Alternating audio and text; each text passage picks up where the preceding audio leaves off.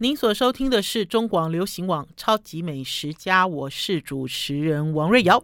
听众朋友刚刚收听的这首歌曲是一位新人邱军所演唱的《爱不爱我》。年的脚步越来越接近了啊，整个人都逐渐放松。可是呢，关键是在于在过年前呢，答应了几件事情，这几件事情呢，出乎我的意料之外。呃，在几个月前呢，我答应了要去做一场演讲。呃，我这个人就是讲就板赔啦。大家知道，因为我是做记者出身哦，都是事到临头哦，才要开始准备动作。结果呢，主办单位呢，呃，前一阵子就一直催我，催我说要交这个演讲大纲哈，因为呢，呃，就是来听演讲的这些对象都是老师哈。然后这次呢，讲的是食鱼文化，就是海鲜文化了哈，就吃吃吃鱼的这个。然后等到我开始要着手准备我的演讲大纲的时候，我发现这场演讲是三个小时，诶，我自己。有有被吓一跳诶，吓一跳的原因是哈，我为什么会答应一场三个小时的演讲？而且听众朋友一定会觉得很好笑，对不对？就比如说三个小时，我到底要讲什么？哇，我到底要讲什么呢？第一，我又不是呃渔渔民哈，我不是渔夫；第二，我也没有从事任何渔业相关事业；然后第三呢，我也不是专业人士，我到底要讲鱼讲什么？呃，我试图跟主办单位沟通哈，就是能不能换人啦。结果主办单位跟我说：“瑞瑶姐，这是不能换人的哈，因为人选都要呈报上去。因为呢，它是一个很正式的一个课程，所以呢，前几天呢，我就待在家里一直想想说，好，我现在要做一个三个小时有关于鱼哈，有关于鱼，有关于海鲜，台湾海鲜，台湾食鱼这样子的一个文化的演讲。我的内容到底要讲什么呢？”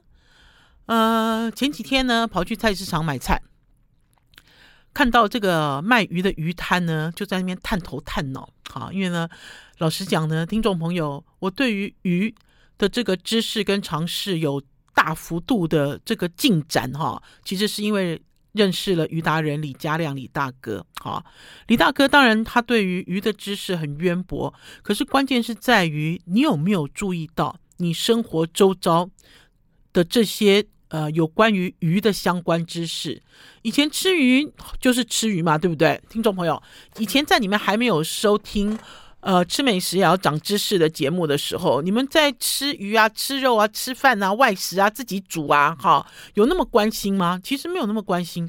我觉得这整个应该是说整个意识逐渐在抬头，哈，大家对于。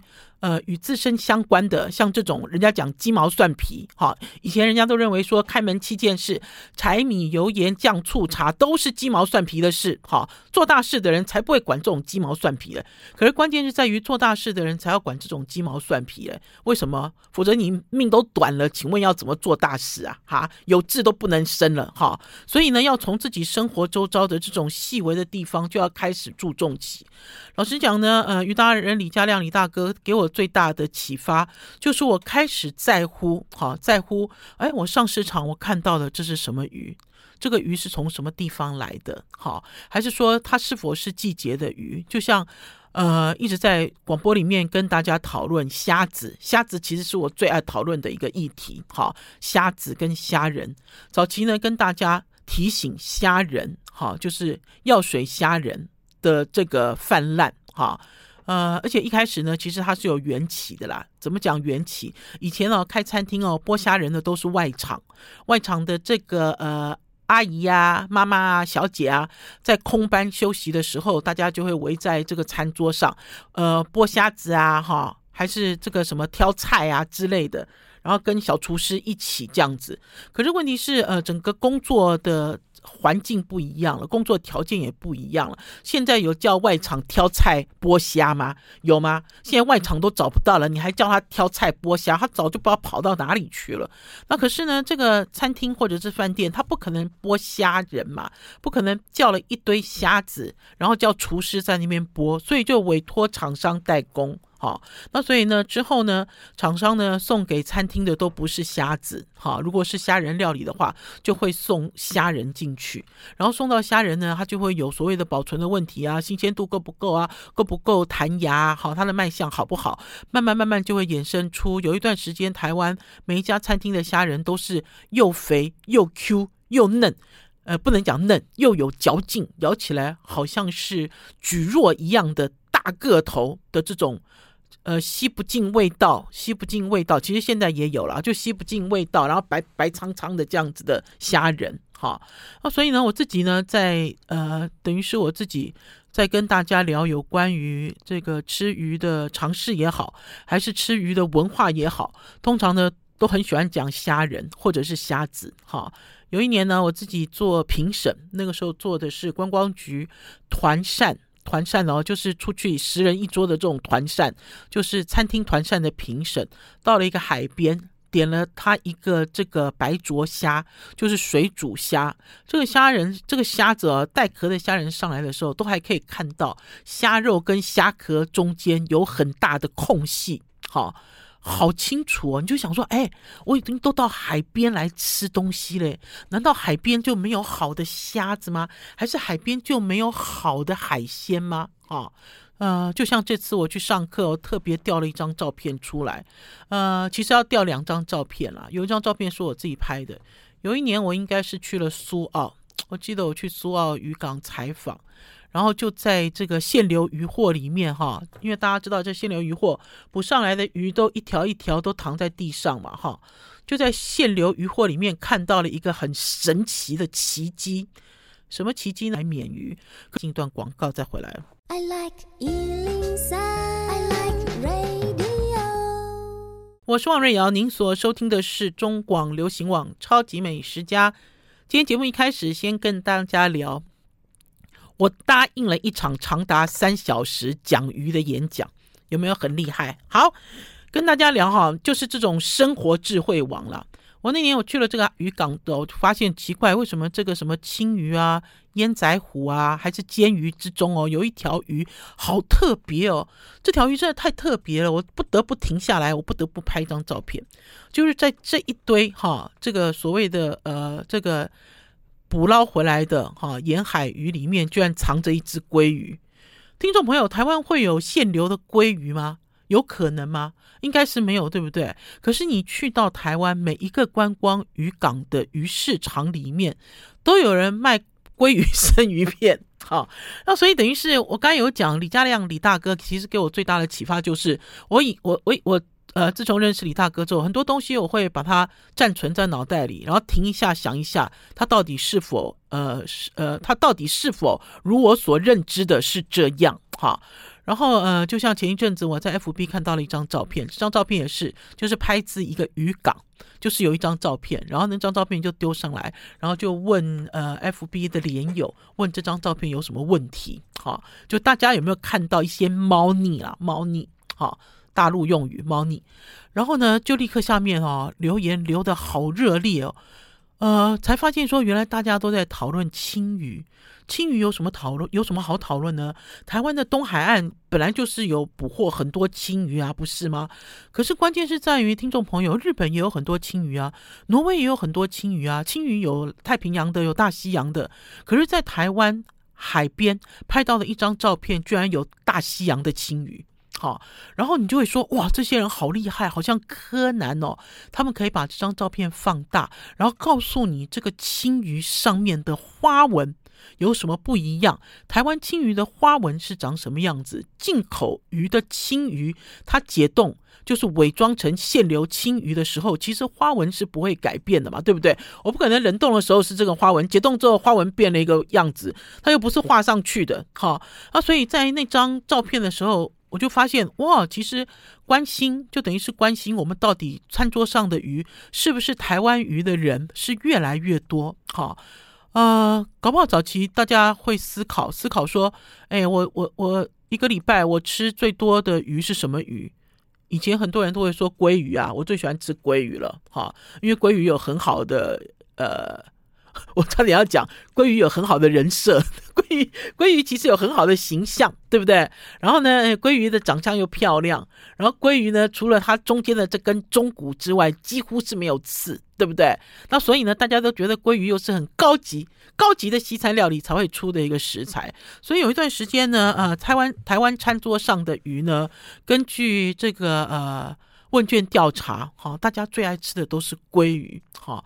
然后也经常吃鲑鱼，所以呢，鲑鱼的这个价格呢，有一点点波动哈，呃，消费者的感受就很明显。可是呢，老实讲也不可以怪我们的消费者啦，跟大家也讲一个很好玩的一个数字。我们有一年呢，采访了这个呃日本日本关西最大的和食餐厅的一个集团的社长，然后我就问这个社长，我说呢，日本人吃生鱼片最受欢迎的生鱼片是哪一种鱼？答案也是鲑鱼，好吗？哈，并不是说只有台湾人喜欢吃鲑鱼，因为鲑鱼呢已经变成了一个国际品牌，而且变成一个国际商品。哈，不管是哪一国的鲑鱼进到了这个市场，大家都很喜欢。哈，所以呢，也有人呢想要打造，比如说想要仿效。哈，打造鲑鱼的品牌，就像仿效也想打造奇异果的品牌，行销世界各地。好，不管怎么样呢，其实，在讲到这个鱼的时候，我就在思考，我到底要怎么样来进行这个三个小时的演讲。然后呢，我在制作大纲的时候，也顺便把我这辈子做记者，我到底采访过了什么鱼，我到底看到了什么东西，哈，来做一个整理。来做一个整理。那所以呢，话说呢，我那天呢到我们家这个菜市场买菜，那天呢宝师傅不在，我一个人呢推着这个四轮传动的菜篮车。我有一台小菜篮车哦，你知道四轮传动装再重哈，推起来都很轻的一辆菜篮车。我呢就推着我这个小菜篮车就进到这个市场，然后那个时候我心里就想，我今天我都要逛我不熟的摊位。好，因为大家知道买东西都有一个习惯嘛。我们其实进到这个市场，我去哪一摊买肉，我去哪一摊买菜，我去哪一摊买鱼，我一定要去哪一摊去看衣服，对不对？现在很重要，找熟食啊。现在进市场都是找熟食、看衣服啊，买小五金啊。即使你不做饭，家里一堆小五金都拿来这样买了，很好玩。那所以我那天我一进市场的时候，我就说不行，我今天要发现新摊。好，我一定要开发出我所不知道的东西。那所以呢，我就进市场，就专门去看我没有停留过、没有驻足的摊位。诶，居然让我发现了有一个卖鱼的。这个卖鱼的很有趣哦。这个卖鱼的哦，在每一个鱼，因为它的鱼是一堆一堆的嘛，在一堆一堆的鱼的身上都有贴价钱。我一开始我是被他这个白鲳鱼的价钱吓一跳。他这个白鲳鱼一尾哦，应该是超过一斤了哈。一公斤应该是没有超过一斤哈，大概六百克以上，它标价是四百元。听众朋友，白鲳鱼现在的行情一尾四百元，其实不贵耶。听众朋友，因为呢马上就要过年了，对不对？每年呢到了过年，白鲳鱼哦都是这个身价都是破千呐、破千。然后因为他那天有三尾白鲳鱼，他四百元贴在那边，我是被他那个四百元所吸引，我就靠近，我说这是这是哪里来的白鲳鱼？听众朋友，白鲳鱼不是只有台湾才有，白鲳鱼哦，其实连印度洋都有。那所以呢，有的鲳鱼是进口的哦。对，还有在这里特别讲哈，并不是说台湾自己捞的就比较好啦，进口的就比较不好。其实不是，我们其实要灌输的不是这个概念，我们其实是要灌输的是，你要知道你吃进嘴里的食物是从哪里来。好，然后当然也有人会讲说，对啦，只要是吃台湾的就没错啦，也不会哈，我也不会这样子讲，因为有的时候台湾自己在处理渔获很粗鲁，哈，就像我很喜欢吃日本进口的秋刀鱼，可是我不喜欢台湾自己捕捞的秋刀鱼，因为我每次只要吃到台湾自己捕捞的秋刀鱼，我大概吃了三次，有两次都上吐下泻。哈，都没有意外哈，因为呢，它的这个捕捞过后，它的处理的方式哈，因为它是这种大量的渔获，它并没有很细心好去处理，所以呢，这个秋刀鱼的内脏很容易就腐败了。我每次只要吃秋刀鱼就中招，上吐下泻不止两次，之后秋刀鱼就被我拒拒绝，你知道拒于门外，除非是日本进口的秋刀鱼，我觉得吃起来。就有 odoro 的感觉，尤其是这个季节。好了，我们要先休息一下，进一段广告，再回到节目现场。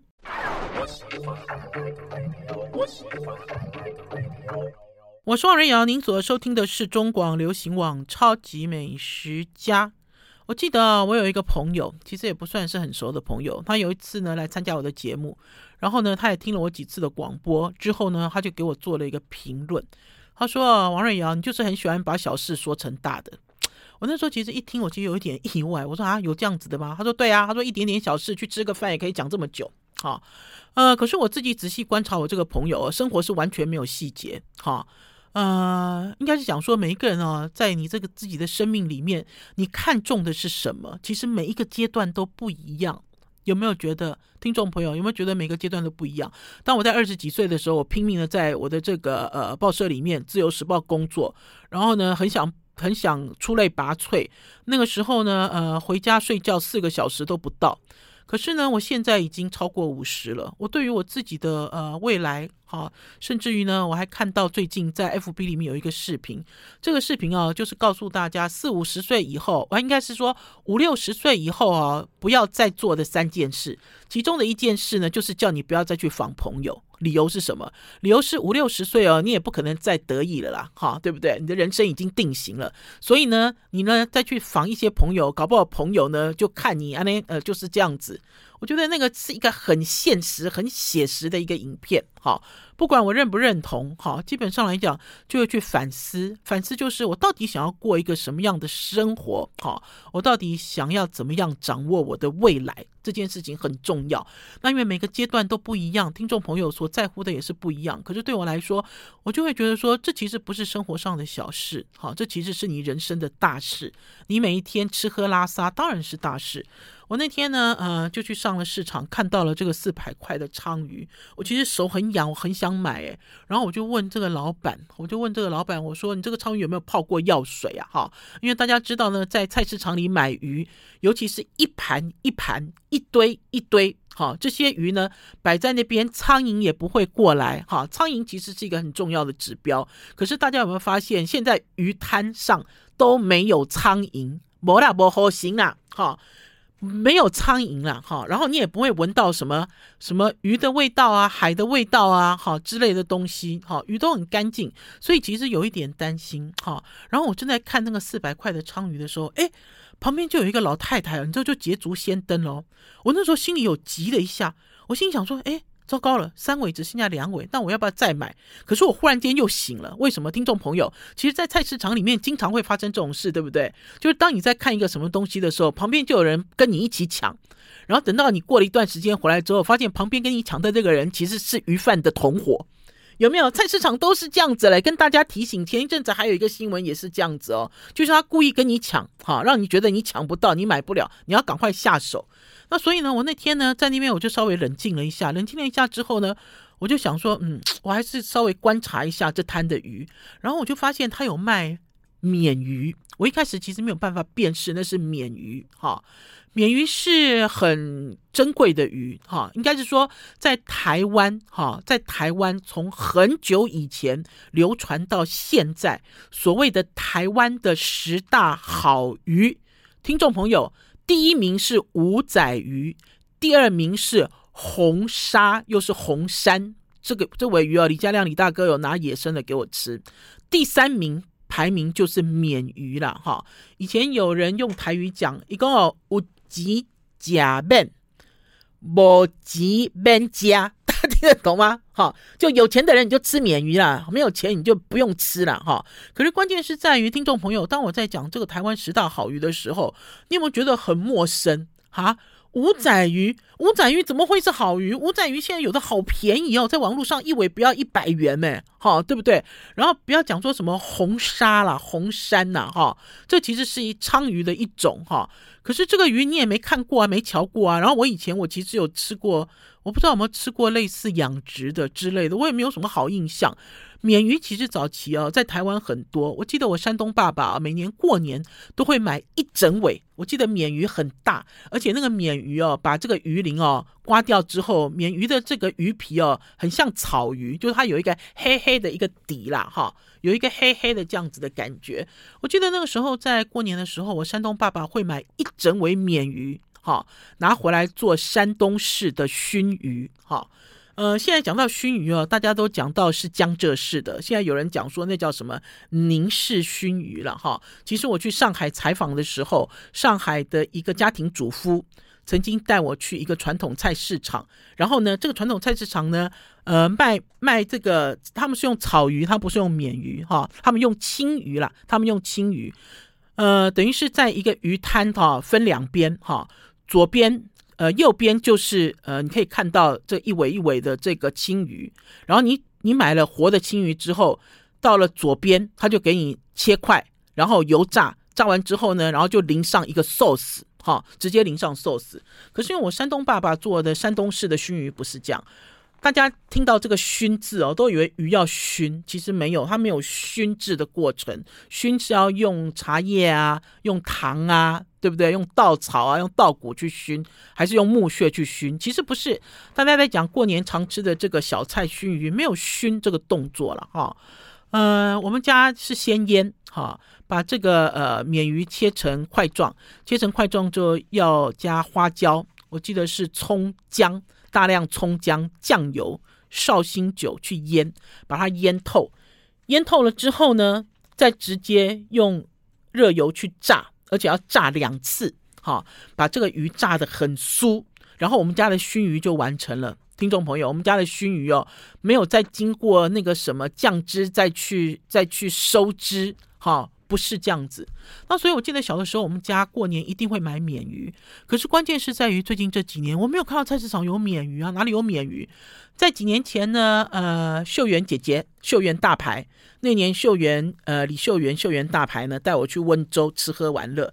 那年呢，我们去了温州的菜市场，鱼市场。温州有一个好大的一个鱼市场，这个鱼市场里面的鱼全部都是鲶鱼。我那个时候才恍然大悟，我说啊。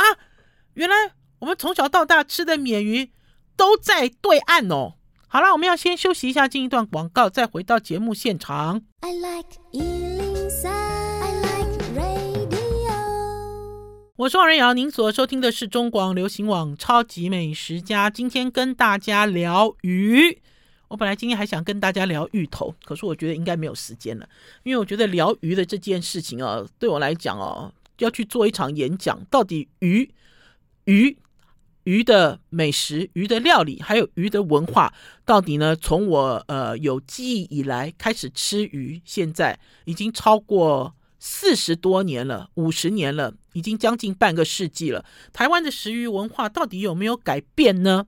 听众朋友，就像刚刚跟大家聊的，台湾的十大好鱼排行榜，你认同吗？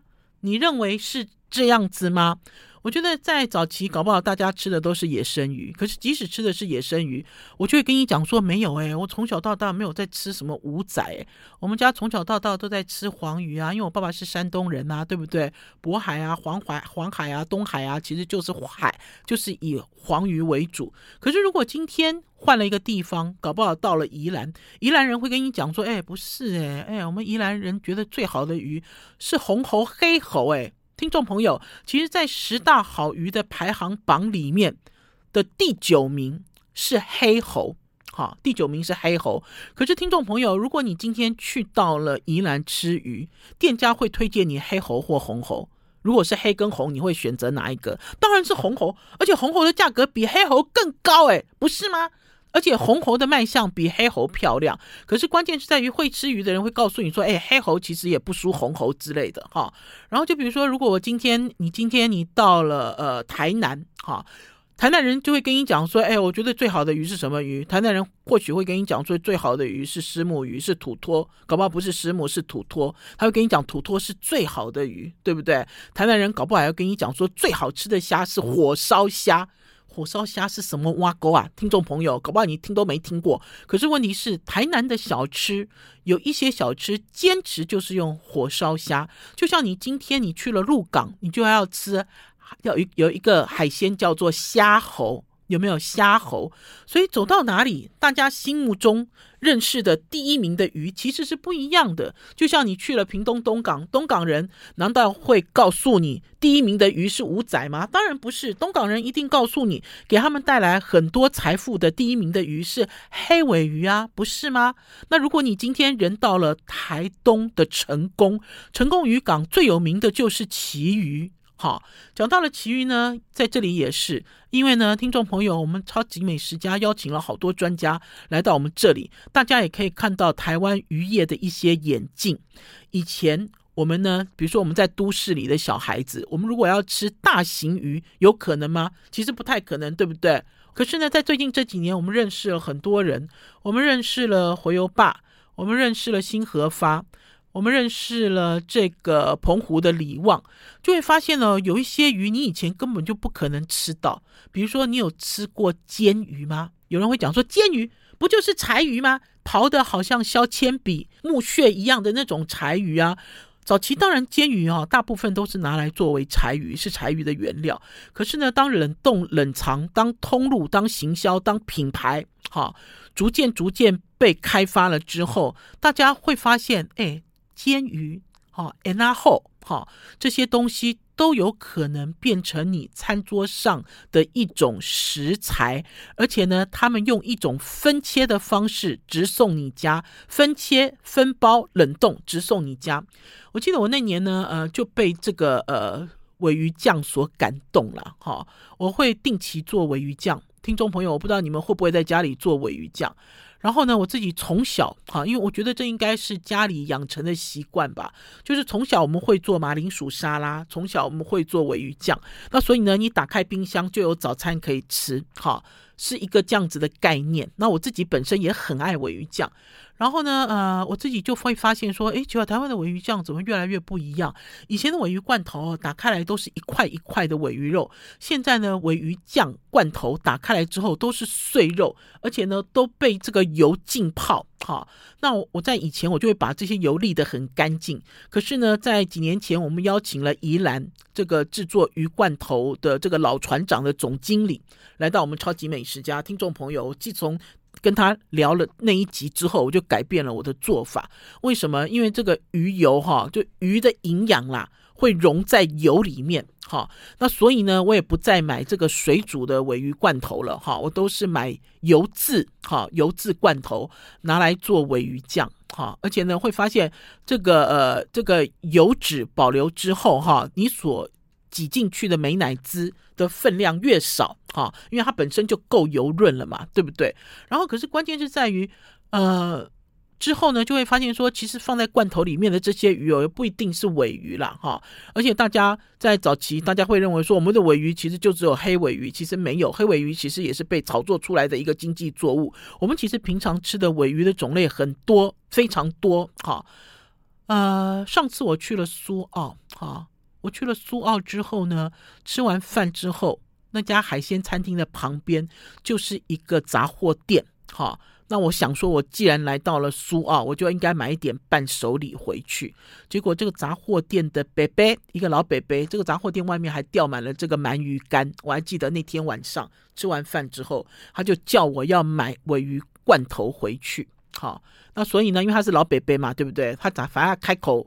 就反正观光客都什么都蛮好，结果我就买了一个东西回去，回去之后天哪，好好吃哦！听众朋友，这个就是在宜兰的罐头工厂，叫三星，一二三的三，星就是星星兴起的星，它居然有一种罐头叫做茄汁尾鱼肚，尾鱼肚做茄汁啦，番茄汁的口味，好，然后呢，你就会发现它每一块都是。小尾鱼的尾鱼肚，好，然后用茄汁去去煮过，然后腌制在里面，又滑又嫩又新鲜又好吃。啊、呃，老实讲，我自己其实是不排斥罐头鱼罐头。有很多人其实听到罐头就会觉得说，哦，那是穷人吃的东西，好，那是卖不掉的东西才做成罐头，还是说罐头里面有很多防腐剂？好，其实很多人对于罐头食品有很多误解跟误那个谬误。可是我自己我是很喜欢罐头，可是我就是吃了好多罐头之后，我才发现，哎，我如果自己在自己在家里用橄榄油，然后把这些烟仔虎，还是把煎鱼，哈，你知道用橄榄油泡过，然后去蒸，做出来的鮪鱼酱是不是跟罐头做的一样呢？我们要先休息一下，进一段广告，再回到节目现场。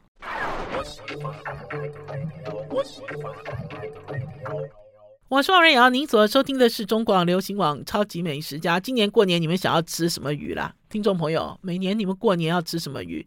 鲳鱼、加纳。我记得以前阿嬷在的时候，拜拜都要买大的鱼，然后就是加纳。我记得是加纳吧，还是类似就是鯛类的啦，哈，红红的，可吃起来肉很粗的那种，因为拜拜都要很大嘛。所以今年你们过年要吃什么鱼呢？可是关系是在于听众朋友，大家是不是可以试想一下，一个礼拜在你的餐桌上会出现几次鱼，而且出现的是什么鱼？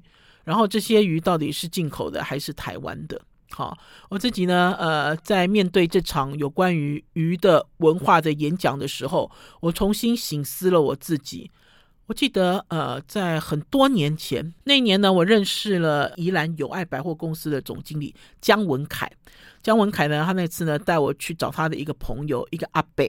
这个阿伯哦，住在一个看起来哦好像是一个公寮的地方，可是呢，进到他这个公寮里哦，里面的装潢的美轮美奂，就搞半天，原来他是台湾一个很大的服饰品牌的老板，哈。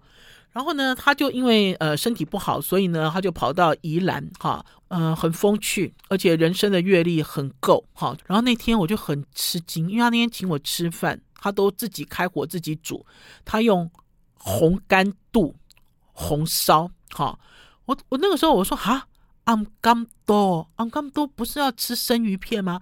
听众朋友，或许你们刚才就会回答我说：“瑞瑶姐有啊，我有吃鱼啊，我有吃鱼的习惯啊，我都会去吃那个回转寿司啊。回转寿司，我相信是很多人哈的一个最重要摄取哈鱼肉来源的一个场所。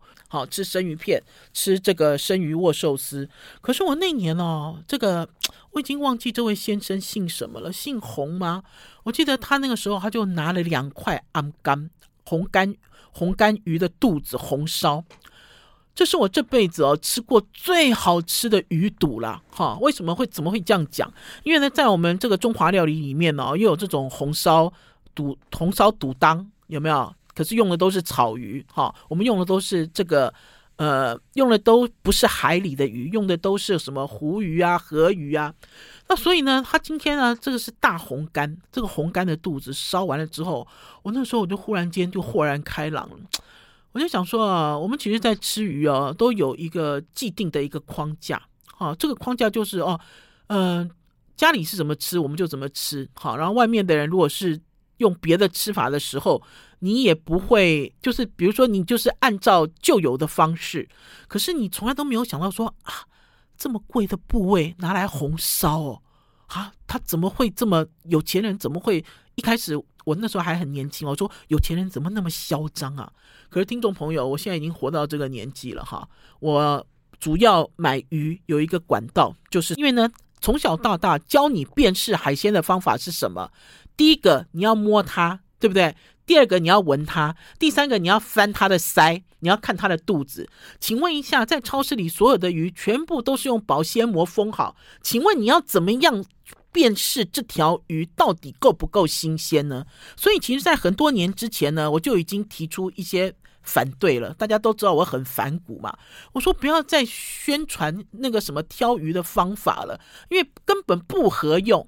如果听众朋友你是家庭主妇，每一天你都会去全联买菜，请问一下，你可以把全联的这个保鲜膜撕开，先去按鱼，再闻它，再去看它的鳃，看它的肚吗？还是看它的眼睛？其实是没有办法的。好，那所以呢，唯一可以相信的就是你信任这个品牌、这个通路所提供的食材是新鲜的。你唯一可以相信的就只有这样子啊。好，然后我就跟大家讲说，我跟宝师傅哦，就是搜狗是我们一个呃。经常会去买鱼的地方，啊，这就是为什么跟大家讲，我自己会觉得台湾的这个鱼啊，鱼的这个食材，在最近这几十年来最大的改变就是形状的改变。好，以前卖鱼都是卖你一整尾，好，带头带尾，谁敢卖给你没有头的鱼？好，他卖给你没有头的鱼，就表示这鱼不新鲜，对不对？听众朋友，哎呦，这鱼已经不新鲜了，所以头已经剁掉了哈，这个肚子已经都清干净了哈，尤其是臭肚鱼，对不对？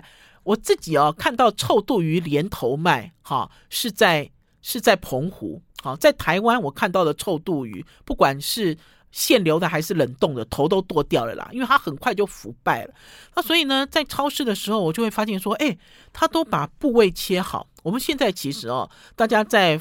呃，网络上还是甚至在超市里，还是说在一些通路上，我们所接触到的鱼，它其实是没有头、没有尾，然后甚至于是把好的那块就直接切割出来给你，哈，就是很简单，让你很简单就可以料理了。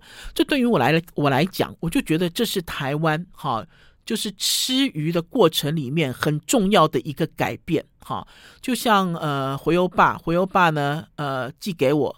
去年吧，前年寄给我两块散旗鱼，听众朋友，那个照片我一直都没有传上来，因为我没有讲到这一段。这个散旗鱼哦，这么大，它带着那个嘴巴啊，比人还大，哈，好大。然后它这个这个两个这个翅哈，两个鳍拉起来，就好像是伞一样张开。呃，它切两块肉给你，然后呢，你就在锅子里面用油稍微。煎一下，然后用酱油去出锅，好，中间刚刚熟而已。